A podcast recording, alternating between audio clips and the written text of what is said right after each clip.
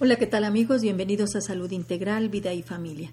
Espero estén disfrutando de un excelente día en compañía de sus seres queridos.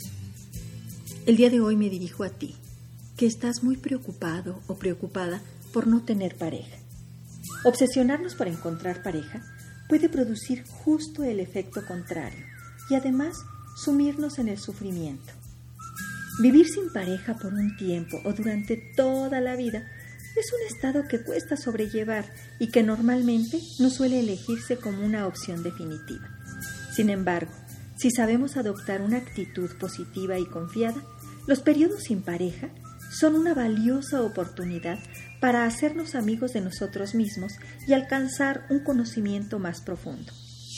En este tránsito podemos apoyarnos en nuestros puntos fuertes y a la vez descubrir y curar los débiles. Cuando estamos en pareja, nuestros puntos vulnerables son menos notorios, pues solemos hacer responsable al otro de lo que nos sucede. De hecho, muchas separaciones se retrasan o no se concretan por miedo a quedar desnudos frente a nuestras propias trabas, sin poder responsabilizar a nadie más. Quedar solos, amigo, especialmente si no lo hemos elegido, es una situación que puede lastimar mucho nuestra autoestima pero al mismo tiempo es la mejor ocasión para fortalecer nuestras debilidades. Necesitamos descubrir y desarrollar nuestra capacidad de amar. Es importante saber si somos capaces y hasta qué punto de amarnos a nosotros mismos y también de amar a los demás. Cuando nos sentimos infelices porque no nos aman, buscamos a un proveedor de ese sentimiento como quien busca una posesión más.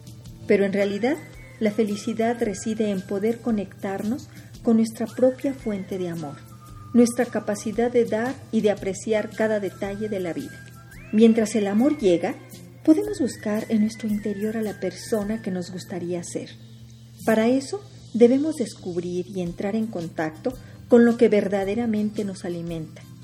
No se trata de ser alguien especial, es suficiente con ser quienes somos pero orientados hacia aquello que nos alimenta, que es nuestra fuente de alegría. ¿Cómo podemos entonces encontrar a una pareja nutricia si no estamos seguros de qué es aquello que nos nutre, aquello que calma nuestra inquietud y nos proporciona paz? Fíjate que es posible nutrirse aunque no estemos en pareja. La condición es no permanecer aislados. Hoy te invito a conectarte a abrirte al mundo externo. Recupera y cultiva tus relaciones de amistad. Piensa en la manera de hacer crecer tus proyectos personales o laborales. Ocúpate de tu físico, de cuidarte, de encontrar aquellas manifestaciones artísticas o culturales que te interesan y sobre todo conectarte a través de tu capacidad de ayudar a los demás. En el mundo hay mucha gente que necesita de apoyo. No se trata de esa búsqueda egoísta o hedonista, sino de ir al encuentro de nuestras posibilidades de apreciar y conectar con el mundo, creando una atmósfera propicia para el encuentro con el amor. En primer lugar, evita esos pensamientos negativos que denigran tu propia valía. En segundo lugar, suelta el pasado a través de dos grandes actitudes, el perdonar y el agradecer Perdonar todo aquello que te pudo haber dañado o que te pudieron haber dañado algunas personas, con o sin intención. Y agradecer lo que sí te dieron. Agradecer los momentos que compartiste con esa persona que a lo mejor amaste mucho y que no te valoró. En tercer lugar, trabaja en el presente. No olvides que para soltar el pasado es perdonar y agradecer. Para soltar el futuro que no sabemos si llegará es confiar. Y el presente solo quiere de trabajo, de hacerte cargo en el aquí y ahora de lo que la vida te está presentando. En cuarto lugar, vence la inercia. No hace falta que esperes a estar solo el sábado por la noche para darte cuenta de que te hubiese gustado ir al teatro. Si adquieres el hábito de planificar, llegarás más fácilmente a aquello que te motiva. En quinto lugar, aprende a compartir con los demás puedes disfrutar con distintas personas en aquellas actividades en las que coincidan.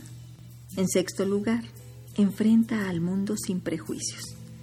Si sales al mundo a buscar aquello que te llena, favorecerás el encuentro inesperado. ¿Quién sabe dónde se encuentra el amor?